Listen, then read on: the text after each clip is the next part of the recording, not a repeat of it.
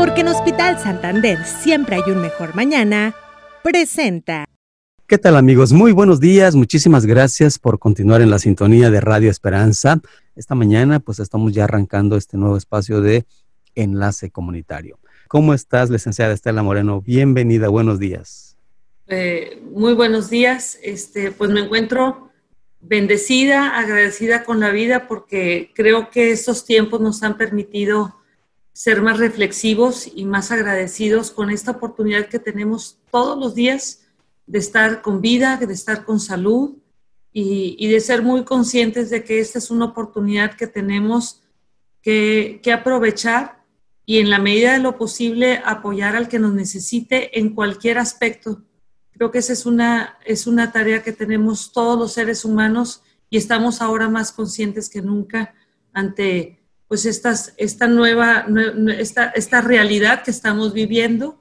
Este, y, hoy estoy también muy, muy agradecida porque está con nosotros la doctora Beatriz Almaguer, quien es un excelente profesional médico, pero es un excelente ser humano, y lo digo a nivel este, personal. Es, es una persona entregada a, a, su labor y tiene un corazón este, que es digno de admirar. Entonces, este, no se, no se ponga chiviada, doctora, porque es la verdad. Y, este, y, el día de hoy traemos un tema que es, este, pues es un tema interesante. Vamos a hablar acerca de las enfermedades hepáticas y la importancia de su diagnóstico oportuno. Y antes de, de, que la doctora nos haga favor de, de, hablar, solamente voy a dar unos datos de, su currícula. Ella es la doctora Beatriz Almaguer Estrada, ella se tituló de la Universidad Autónoma de Nuevo León en el 2011 como médico y tiene eh, la especialidad en gastroenterología por la Universidad de Monterrey en el 2017 y tiene una subespecialidad, es decir, la doctora le encanta estudiar y estar más preparada.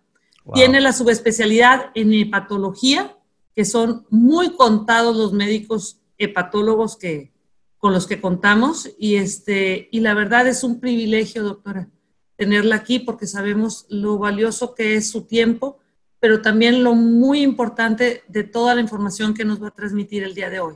Muchas gracias.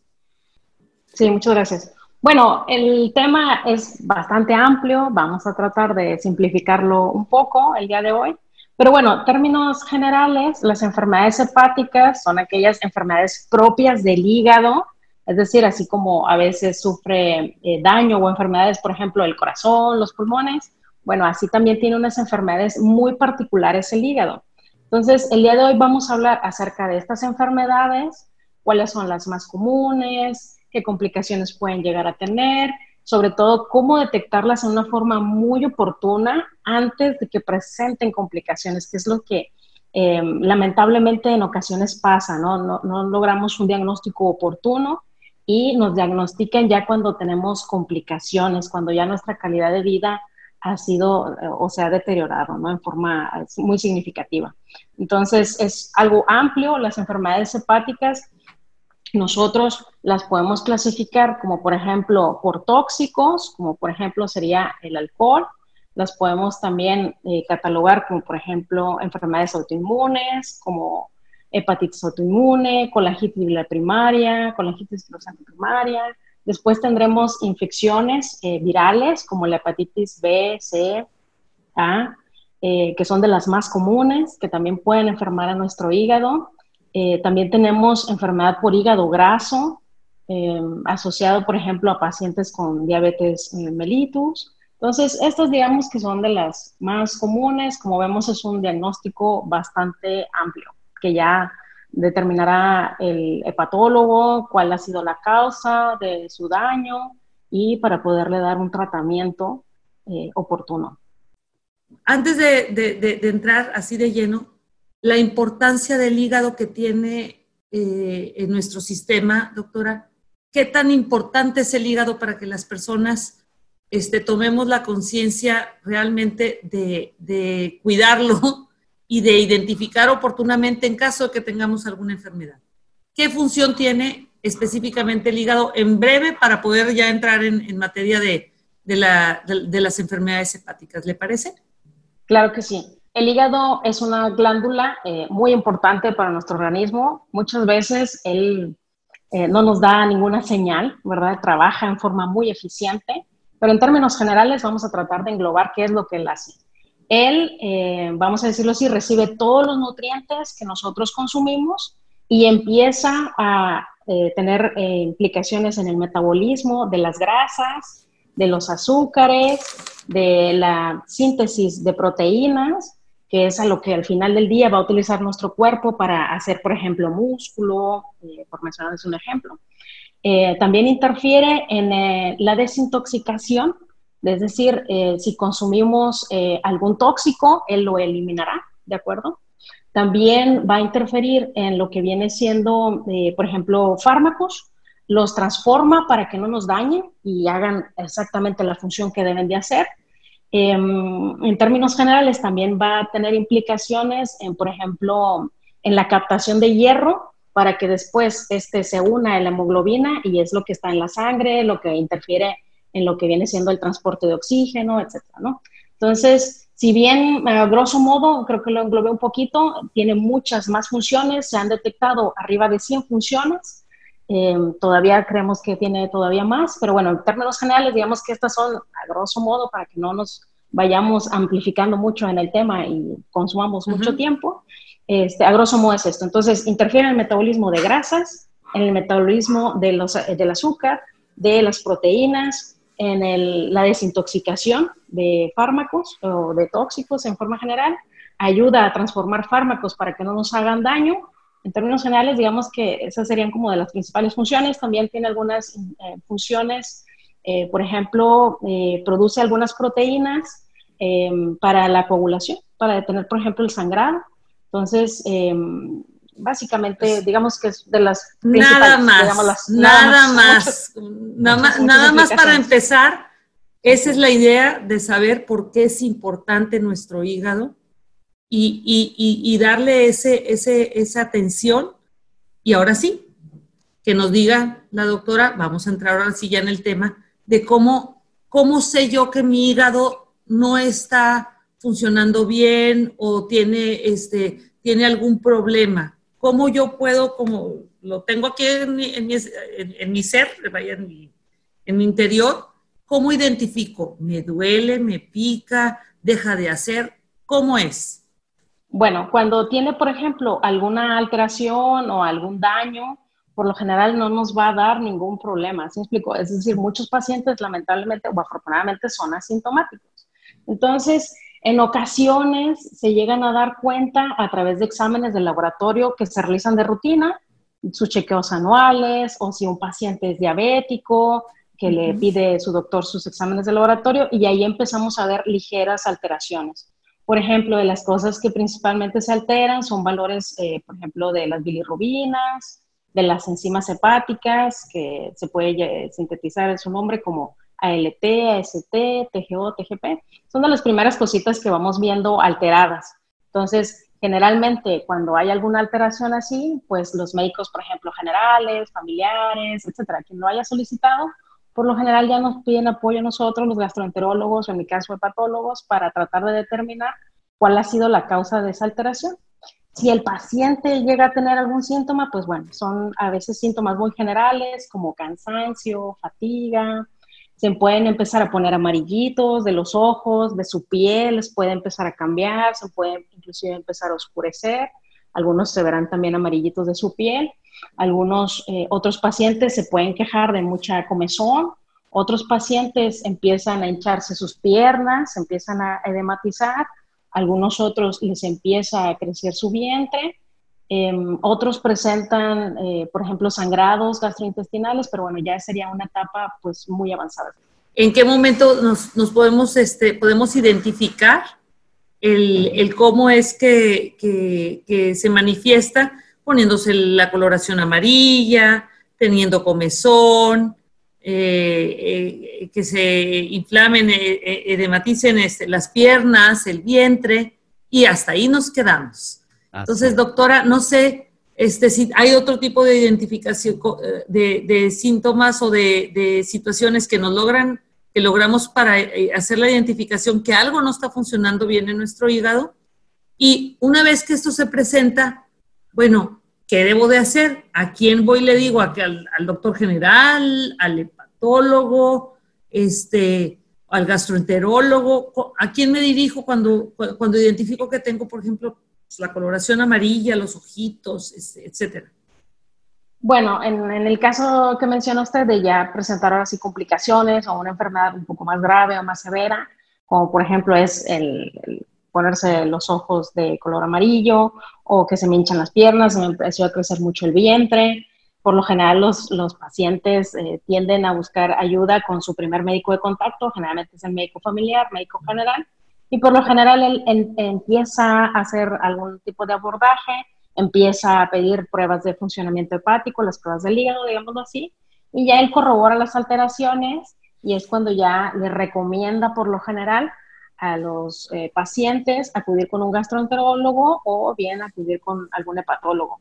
Si bien nosotros, eh, a lo mejor que dice, bueno, eh, me hice estos exámenes, salieron alterados, he escuchado, he leído que si tengo tales alteraciones, por ejemplo, en las bilirrubinas o en las enzimas del hígado, que dijimos que eran la LT, AST o TGO, TGP, así lo pueden encontrar dependiendo del laboratorio, pues bueno, me voy a dirigir a un gastroenterólogo o un hepatólogo, ¿ok? General, pero por lo general es más frecuente que nos lleguen referidos de algún médico de primer contacto, un médico familiar o un médico general, ¿no? Pero bien pacientes también vemos de primera vez que, por ejemplo, vamos a mencionar una, una enfermedad hepática muy común, como por ejemplo es el hígado graso, en el cual se realizan ellos algún ultrasonido porque traen algún dolor abdominal, este, o quieren checarse los riñones, etcétera, y encuentran hígado graso.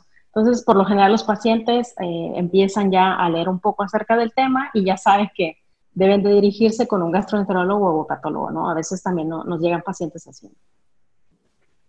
Aquí la importancia ahorita que usted nos mencionaba antes de, de, la breve pausa que, que tuvimos es es, es, muy importante que las personas este, nos estemos haciendo una revisión, un check-up, pues en una forma periódica para, para ir detectando lo antes posible si se está presentando una alteración y no esperarnos hasta una manifestación de que ya tenemos la coloración o que ya tenemos inflamado.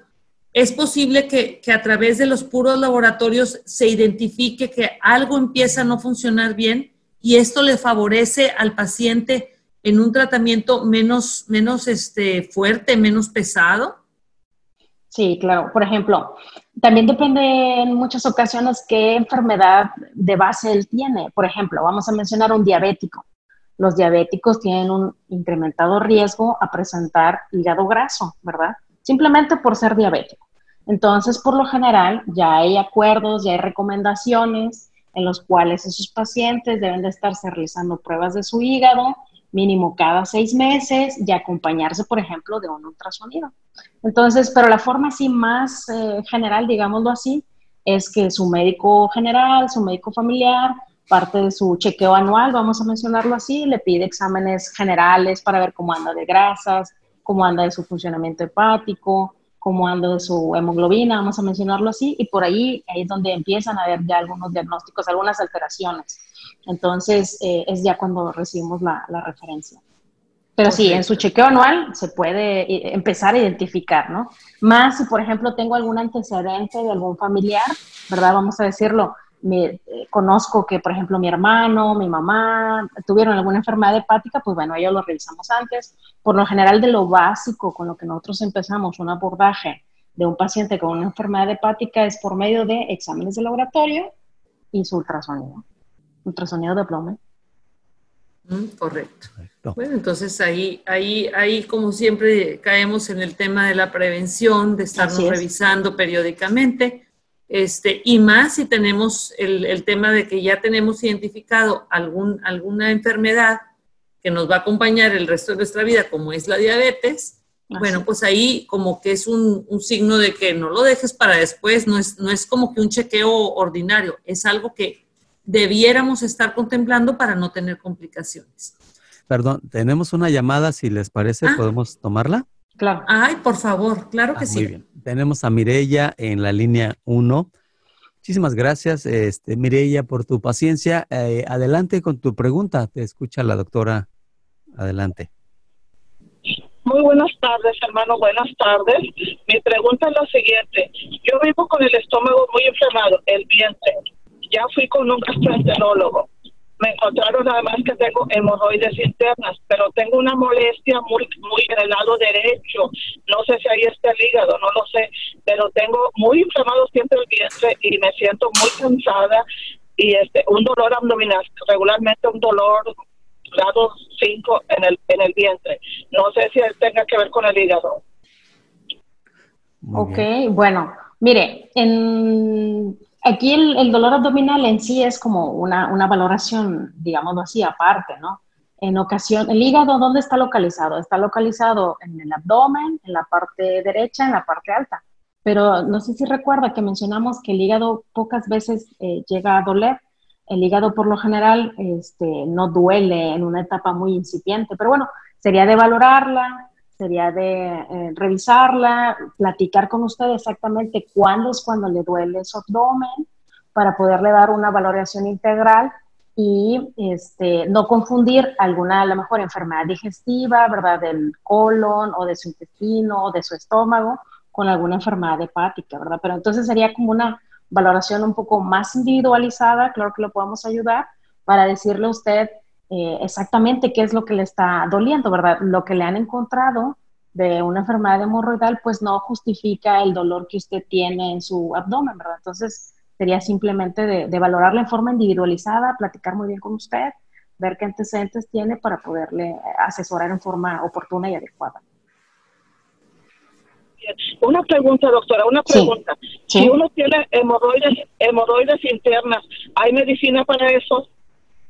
Ok, por, eh, cuando un paciente tiene, como dice usted, hemorroides internas, sí hay algunos medicamentos que ayudan como a disminuir un poco el tono de, de la venita que se ha saltado, digámoslo así, en una forma muy sencilla. Entonces, como quien dice, la disminuye su tamaño. Y también, pues, hay procedimientos quirúrgicos, ¿verdad? Cuando llegan a tener alguna complicación, como por ejemplo sangrado.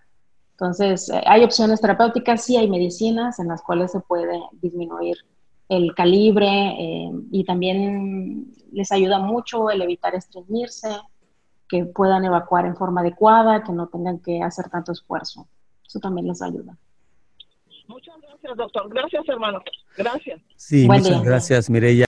Muy bien, bueno, pues adelante, licenciada. Sí, ¿qué les parece? Estábamos hablando un poco del hígado graso que se presenta también con, cierta frecuencia, sobre todo en los pacientes que tienen diabetes, eso fue lo que eh, logré entender, pero es, ¿y esto, este, qué es lo que lo causa con mayor frecuencia? Este, ¿qué, ¿Qué síntomas puede tener la persona? ¿Y qué complicaciones puede tener si uno no atiende el hígado graso? Bueno, el hígado graso eh, puede tener diversas causas. Eh, de las más comunes, por ejemplo, mencionamos ahorita una, la diabetes mellitus. Tenemos también, por ejemplo, pacientes con sobrepeso obesidad, también es un factor de riesgo. Pacientes con algunas alteraciones, por ejemplo, en las grasas, aquellos que tienen grasas elevadas, ya sea colesterol o triglicéridos. Em, también hay una presentación de enfermedad hepática por hígado graso secundario al consumo de alcohol. El consumo de alcohol produce un daño directo sobre el hígado y un daño secundario. El daño directo, vamos a decirlo así, es propiamente el tóxico del alcohol. Y el daño secundario es que todo ese tóxico que, está en exceso se empieza a acumular como grasa en el hígado. ¿Ok? Entonces tiene dos formas de lesión en el caso del alcohol. Em, ¿Qué complicaciones eh, puede llegar a tener el, el, hígado graso? Bueno, un hígado graso puede empezar a inflamar el hígado y esa inflamación constante a través del tiempo, a través de los años, puede terminar en una cirrosis hepática. También eh, por el simple hecho de tener enfermedad hepática por hígado graso, también tenemos un riesgo mayor de presentar cáncer de hígado, ¿de acuerdo? Sin necesidad de haber llegado a la cirrosis hepática. Entonces, si bien vemos eh, la cirrosis hepática es la etapa final de cualquier enfermedad hepática. Es lo que no queremos que el paciente llegue a tener, que no llegue a tener una cirrosis. Entonces, es por eso muy importante una detección oportuna, un tratamiento, un seguimiento de su enfermedad hepática para eh, tratar de retrasar la presentación de una cirrosis hepática o bien que no se llegue a presentar, o por ejemplo un, cáncer de hígado, que eh, puede ser una cuestión ya muy seria. Em, otra de las cuestiones que quería comentarles es que, eh, por ejemplo, em, de esto de la etapa final de la cirrosis hepática está muy estigmatizada. No sé si a ustedes les les ha tocado escuchar de cómo a mí me puede dar cirrosis si yo no consumo alcohol. En mi vida he consumido alcohol. ¿Por qué? O sea, si consumo algo de alcohol, pues será una vez al año, durante un brindis, por año nuevo, por mencionar un ejemplo, en mi cumpleaños. ¿Por qué me llegó a dar cirrosis hepática? Entonces está muy estigmatizado en ese aspecto. Entonces puede ser que tiene una enfermedad autoinmune, como hepatitis autoinmune, como ya lo mencioné, que tiene alguna infección viral eh, crónica, o que, por ejemplo, en este caso, pues un paciente diabético que tiene una enfermedad por hígado graso y, llegó a tener una cirrosis hepática. No sé si pues contesté ahí su pregunta. Sí, sí, sí, sí, sí quedó claro y la verdad, este, pues eh, el, tema es, es que no, no estigmatizar a las personas que tienen, que, que están en una etapa de, de una eh, cirrosis. Luego, luego identificamos cirrosis con, con alcohol, con bebida y no, no, no, en, en algunos casos o en, o en una buena parte de los casos seguramente están relacionados con otro tipo de, de padecimientos. Enfermedades.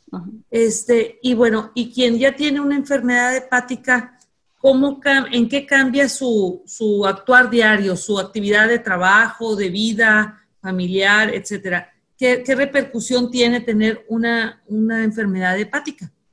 Ok, entonces una enfermedad hepática, digamos, en una etapa muy incipiente, eh, que está bien detectada, que se da un buen tratamiento. Eh, la verdad es que los pacientes llegan a tener una muy buena calidad de vida, hacen su vida totalmente normal, van al trabajo, hacen deporte, o sea, no hay problema.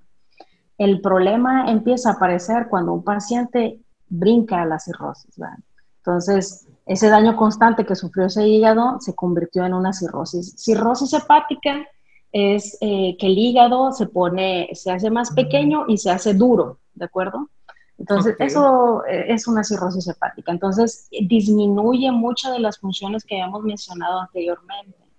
Disminuye la capacidad de eliminar tóxicos, como mencionan ejemplo, de sintetizar proteínas, empiezan a batallar con problemas de las grasas, de los azúcares, etcétera, ¿no? Entonces, em, cuando un paciente es cirrótico, ahora también hay que identificarlo en forma adecuada. Hay unos pacientes que pueden tener una cirrosis muy incipiente y hacer su vida totalmente normal, ¿de acuerdo? Y hay unos pacientes que la cirrosis avanzan, eh, va avanzando y ahora sí disminuye mucho su calidad de vida. Como le mencioné, por ejemplo, el que se le hinchen las piernas, el que su abdomen empieza a acumular agua, algo que se llama asitis, eh, pueden empezar a tener desorientaciones, algo que se llama encefalopatía hepática, pueden inclusive llegar al coma, pueden tener sangrados gastrointestinales, vomitar sangre, tener evacuaciones negras, que también es sangre digerida.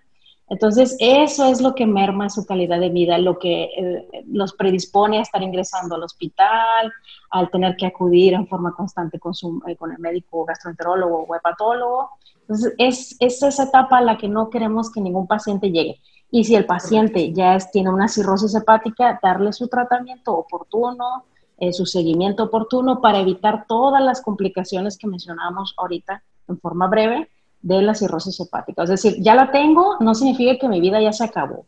Significa que tengo que buscar un apoyo. Ese médico lo que va a hacer es tratarme las complicaciones, vamos a apoyarnos con medicamentos él me dará un seguimiento adecuado, me va a explicar qué complicaciones puedo tener para detectarlas también en forma oportuna y acudir a buscar ayuda. Es decir, no un cirrótico no significa que mi vida ya se acabó, simplemente es que es otra enfermedad y hay que ponerle mucha más atención. Correcto. Pues aquí volvemos al mismo tema de siempre. Este, estemos alertas, estemos atentos, démonos la revisada, por favor este, periódicamente, a veces decimos, no, hasta que me sienta mal, porque luego me encuentran lo que no tengo. No, señores, hay que buscar la, la detección oportuna para no caer luego en padecimientos que, que son mucho más desgastantes o que son más complicados de atender. Doctora, ¿y estas enfermedades se presentan, hay algún estándar? ¿Es más en hombres, es más en, mujeres, en ciertas edades? ¿Se presenta en niños o no se presenta en niños? No lo sé. Sí, claro. Hay algunas enfermedades eh, que inician en la infancia, por ejemplo, vamos a, eh, la hepatitis autoinmune. Entonces hay algunos niños que pueden empezarse a poner, por ejemplo, amarillitos, se quejan de dolor, que ya no quieren comer, etcétera. Entonces eh, pueden tener alguna enfermedad hepática. Entonces, hay en, los niños, hay también cuestiones, por ejemplo, de malformaciones genéticas, que no se desarrolló bien su hígado, que no se desarrollaron bien eh, los conductos por los cuales se drena la bilis que viene del hígado. Entonces, sí, hay unas enfermedades muy propias de los niños. Hay enfermedades que inician en la adolescencia o en la niñez y a nosotros ya nos toca verlas en la etapa adulta. En términos generales, no habría así como eh, alguna edad o algún sexo. Es decir, hay algunos pacientes que por el hecho de ser mujeres tal vez tengan más riesgo, por ejemplo, de presentar enfermedades autoinmunes, como mencioné, hepatitis autoinmune o colangitis biliar primaria. Em, y en el caso de los hombres, pues sí tenemos una mayor prevalencia, por ejemplo, de la enfermedad hepática eh, por alcohol. Entonces, digo, son cuestiones, ¿verdad? Pero una edad exacta así de presentación no la hay. Tengo pacientes que son adolescentes, tengo pacientes niños, tengo pacientes adultos, Em, jóvenes y de edad avanzada. O sea, ahora sí que nos toca verlos en muchas etapas de la vida, ¿no? Y cada una de las etapas tiene sus enfermedades más características y es por eso que debemos enfocarnos sobre todo mucho en los niños y adolescentes, porque hacer ahí una detección muy oportuna les eh, va a garantizar o les va a, proporcionar una mucho mejor calidad de vida cuando ellos entran en la etapa adulta, ¿ok? le voy a mencionar un ejemplo. Por ejemplo, hay una enfermedad eh, que se llama enfermedad de Wilson. Esta enfermedad se deriva por un depósito excesivo de cobre en el hígado. Hay, algunas eh, mutaciones genéticas y entonces se le empieza a acumular más cobre al, hígado y eso lo empieza a dañar. Entonces, si tú a un niño o un adolescente lo detectas ahí, le vas a evitar que llegue a una cirrosis hepática o que tenga una presentación muy grave de su enfermedad o una hepatitis autoinmune, en la cual si se presenta también en los niños y con un carácter agresivo, puede inclusive interferir en su crecimiento o en su desarrollo eh, sexual. Entonces el niño no crece, no desarrolla como tal un niño las características de un adolescente, eh, no le cambia la voz, eh, no se termina de desarrollar en una forma sexual. Entonces hay un retraso. Entonces si lo detectas ahí y le das tratamiento, le va a ir muy bien, va a tener una edad adulta normal. Entonces es la importancia.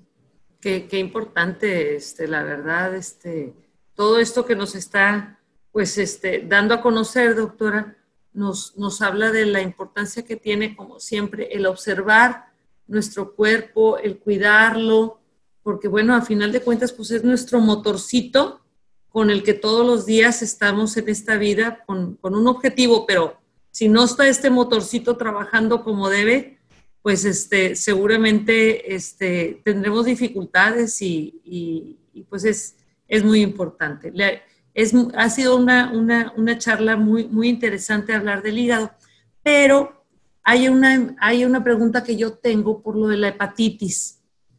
Este, me voy a cambiar del hígado graso y de todo esto, ahora la hepatitis. Hay personas que, que tuvieron alguna, fueron transfundidos de sangre y tienen el temor de tener, de que se genere la hepatitis. Este, ¿cómo, ¿Cuándo se tiene uno que hacer una prueba de hepatitis? Bueno, en el caso de las hepatitis virales, vamos a recordar nada más que tenemos, eh, son varias, ¿no? Hepatitis A, hepatitis C, que a esas se transmiten em, por los alimentos, agua contaminada, y hepatitis eh, B y C, en términos generales. Eh, estas hepatitis se contactan ahora sí por contacto sanguíneo, ¿de acuerdo? Entonces, por ejemplo, un paciente que fue transfundido antes de 1995 tiene un riesgo o que haya sufrido o que haya presentado, perdón, algún, por ejemplo, trasplante, entonces ellos van a tener riesgo de presentar hepatitis C porque en forma sistematizada la sangre antes no se revisaba porque se desconocía que existía la hepatitis C. Entonces ya una vez que se reconoció, se mandaron pues todas las muestras sanguíneas, eh, es decir, o todos los eh, derivados sanguíneos, más bien dicho, como el paquete globular, se revisan para ver que no tengan hepatitis C. Entonces, todos aquellos pacientes transfundidos o que hayan eh, presentado algún trasplante deberán de hacerse una prueba para detectar hepatitis C, ¿de acuerdo? Pero no, no olvidarnos de la hepatitis B porque también podemos haberla contraído. Y sobre todo, que este, los esquemas de vacunación se empezaron a emplear más, sobre todo para hepatitis B, a partir de los años 90. Entonces, pues sí podemos llegar a presentar hepatitis B en pacientes, por ejemplo, eh, adultos jóvenes o adultos, que les voy a mencionar un ejemplo, eh, llegan a hacerse algún procedimiento dental en sitios mm, que no llevan a cabo todas las medidas sanitarias necesarias entonces, eh, recordemos que hacer una extracción dental es eh, una gran cantidad de sangre, ¿no? Entonces, ahí a veces se pueden llegar a contaminar y no es infrecuente para mí ver pacientes con hepatitis B que fueron al dentista o que se hicieron algún procedimiento de pedicure, eh, manicure, que algún, o algún procedimiento estético que dice, no, bueno, esto fue mínimo, algún tatuaje, entonces, no es infrecuente para mí ver también hepatitis B y C en estos pacientes. Entonces, pero bueno, en términos generales, si yo recibí alguna transfusión o si yo eh, fui sometido a algún trasplante antes de 1995, sí, me debo de realizar la, la prueba. Afortunadamente ya hay pruebas rápidas, son de consultorio, en cinco minutos nos dicen si tenemos o tuvimos alguna exposición al virus de hepatitis C y pues la importancia en nuestra etapa actual o nuestra época actual es que la hepatitis C tiene tratamiento y los tratamientos son altamente efectivos, ¿de acuerdo? La efectividad de los tratamientos es del 99%. Es casi garantía que nos vamos a curar, es solamente detectarlo y atendernos. Perfecto. Bueno, pues ahí tenemos una buena noticia, ¿verdad? Así es. Excelente. Excelente. Y eh, doctora, ya para pues ir cerrando, eh, ¿qué, nos puede mencionar acerca del cáncer de hígado? Este, ¿cómo, cómo resulta esto? ¿no? Eh, ¿Es un proceso? ¿Es hereditario? ¿Qué, qué, nos podría mencionar acerca de esto? Bueno, hay algunos factores de riesgo para cáncer de hígado. El, el principal o el primero va a ser un paciente que tiene una cirrosis hepática. Por el simple hecho de ser cirrótico, vamos a tener un riesgo de presentar un cáncer de hígado. Entonces, nuestro médico por lo general nos va a solicitar un ultrasonido del abdomen superior cada seis meses como eh, un screening, es decir, una detección oportuna de alguna tumoración, algún nódulo sospechoso. También tenemos al paciente, como ya lo mencionamos, enfermedad hepática por hígado graso. Em, también tenemos cuestiones hereditarias, eh, se ha también asociado un poco con la alimentación, ¿de acuerdo? Con la edad, obviamente. Pero bueno, entonces de las principales para nosotros sería la cirrosis hepática, enfermedad hepática por hígado graso, hepatitis B, hepatitis C, tienen mayor riesgo de presentar cáncer de hígado, también los tenemos que estar revisando cada seis meses con ultrasonido, con pruebas. Este, cuando se presenta, igual, si lo detectamos en una etapa muy inicial o en una etapa temprana, lo podemos curar. ¿sí? Hay terapias muy novedosas, eh, mínimamente invasivas. Eh, no es necesario entrar eh, y ahora sí que abrir el abdomen y sacar el, hígado para sacarle su tumor o, resecarle un gran segmento de su hígado, no es necesario. Hay ya terapias muy novedosas, mínimamente invasivas, en las cuales podemos quitar el cáncer, ¿de acuerdo? Ahí, eh, por eso la importancia de una detección oportuna. Cuando son lesiones pequeñas, lo podemos curar con cosas mínimamente invasivas. Cuando son lesiones ya más grandes, pues bueno, ya nosotros los hepatólogos nos toca determinar si ese paciente puede soportar alguna, por ejemplo, quimioterapia o alguna resección de su hígado amplio. No todos los pacientes lamentablemente pueden soportar ese tipo de procedimientos. Entonces, bueno, ya nos tocan nosotros los hepatólogos determinar eh, quién sí se puede beneficiar y quién no. Eh, pero todo, todo, todo, todo siempre en medicina es la detección oportuna. Entonces, es que nos acerquemos, no nos dé miedo, acercarnos al médico, él nos va a asesorar, él nos va a acompañar durante nuestra enfermedad y va a evitar las complicaciones. Y si yo la presento, nos va a dar un tratamiento eh, efectivo para aliviarnos, ¿de acuerdo? Es, es, algo muy importante para nosotros detectar a tiempo lesiones sospechosas del hígado porque los podemos curar así, tal cual, podemos curarles el cáncer. Correcto. Bueno, pues el tiempo se nos ha terminado, eh, licenciada. ha sido interesantísimo. Necesitamos otro programa eh, con la doctora, yo creo.